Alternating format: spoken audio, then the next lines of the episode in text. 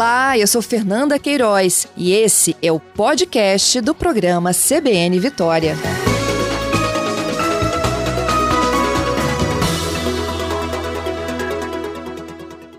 Bom dia, Bernadette. Bom dia, Fernanda. Obrigada pela sua participação, Bernadette. Na Serra, vocês estão montando pontos de hidratação, não é mesmo? Sim, o importante nesse, nesse momento é, de agravamento da doença, agora é, a hidratação é fator é, primordial para a preservação da vida. Uhum. Onde eles estão funcionando? Eu queria que você me desse um panorama também dos, dos bairros. Então, é, atualmente, nós montamos um posto de hidratação na unidade regional de Fio Rosa, é um dos bairros que mais tem casos positivos de dengue. Na unidade regional de Novo Horizonte, na unidade regional de Jacaraípe e lá em Jardim Moeiro, na antiga maternidade de Carapina. Quantos casos a cidade notificou esse ano? A cidade tem mais de 3 mil casos notificados. E em relação ao ano passado, Bernadette? Oh, como?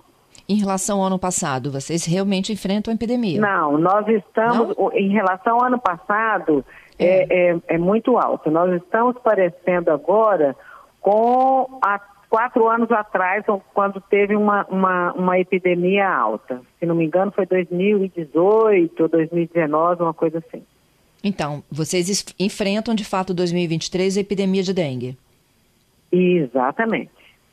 E hoje, além do atendimento à hidratação daqueles que estão com quadro mais debilitado, como vocês também convencem a população de que elas têm que fazer a parte?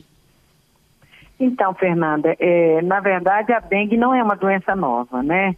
É, nós já temos mais de 20 anos que a doença está presente na nossa sociedade. E é, todas aquelas orientações de cada família cuidar do seu quintal, da sua casa, da calha, de manter a caixa d'água é, tampada, desse tipo de proteção, essa orientação continua a mesma. Ali é para evitar a proliferação do mosquito, combater o foco do mosquito. Então, a, a, o município tem um setor de vigilância ambiental, com agentes de de controle ambiental que fazem esse trabalho de combate a foco, de pontos viciados, de ferro velho, de, de às vezes pontos de lixo.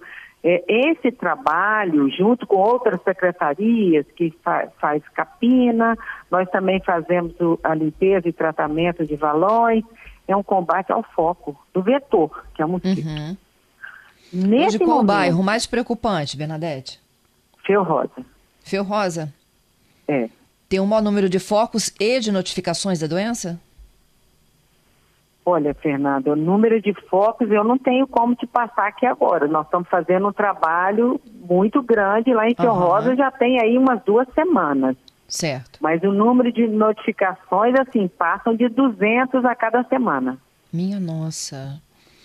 Bernadette, como é que a pessoa sabe que ela precisa se hidratar? Em que condições então, ela fica? É, hoje, nesse momento de epidemia, o que, que, é importante? Por isso que a gente abriu ponto de hidratação, porque as UPAs também atendem. Mas o ponto de hidratação, a pessoa às vezes não precisa de ficar esperando na UPA. O que, que acontece? Hoje, aquele morador que tem sintomas de dengue, sintomas já conhecidos, dor no olho, febre, dor no corpo, principalmente dor abdominal, hum. ele deve procurar o ponto de hidratação.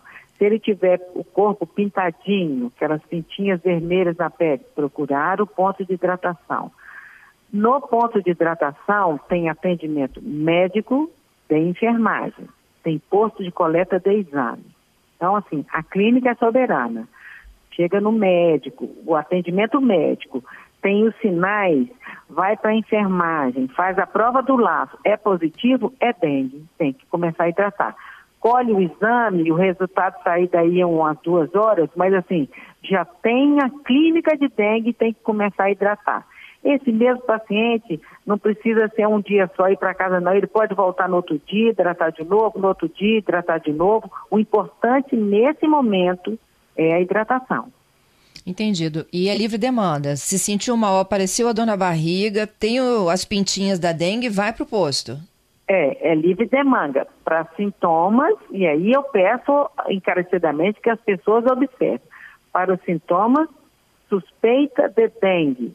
Uhum. Não dá para ir lá com suspeita de Covid ou com suspeita de outra coisa, porque aí o ponto de hidratação não dá conta de atender. Sim. É um ponto para hidratação e para gente, eu vou te dizer, a dengue é uma doença evitável, mas ela é uma doença grave. Ela Sim. pode levar ao óbito. Então, o que a gente está fazendo é tentar chamar o, o morador que tiver o sintoma para ele começar a hidratar e evitar uma gravidade maior. Entendido. Repete para gente quais são as unidades? Jacaraípe, Seu Rosa, Novo Horizonte e a antiga maternidade em Jardim Limoeiro. Tá, e qual o horário de funcionamento? 7 às 19. Isso é qualquer dia da semana, Bernadette? Segunda a sexta. Sábado e domingo, faz como? O que, que a gente está fazendo? Nós vamos avaliar, tá, Fernanda, a demanda, avaliar a procura para a gente saber se, é, se, se, a gente abre sábado e domingo. Porque nós abrimos, inclusive, no carnaval. E a unidade demanda? de Boa Vista e a unidade de, de Seu Rosa.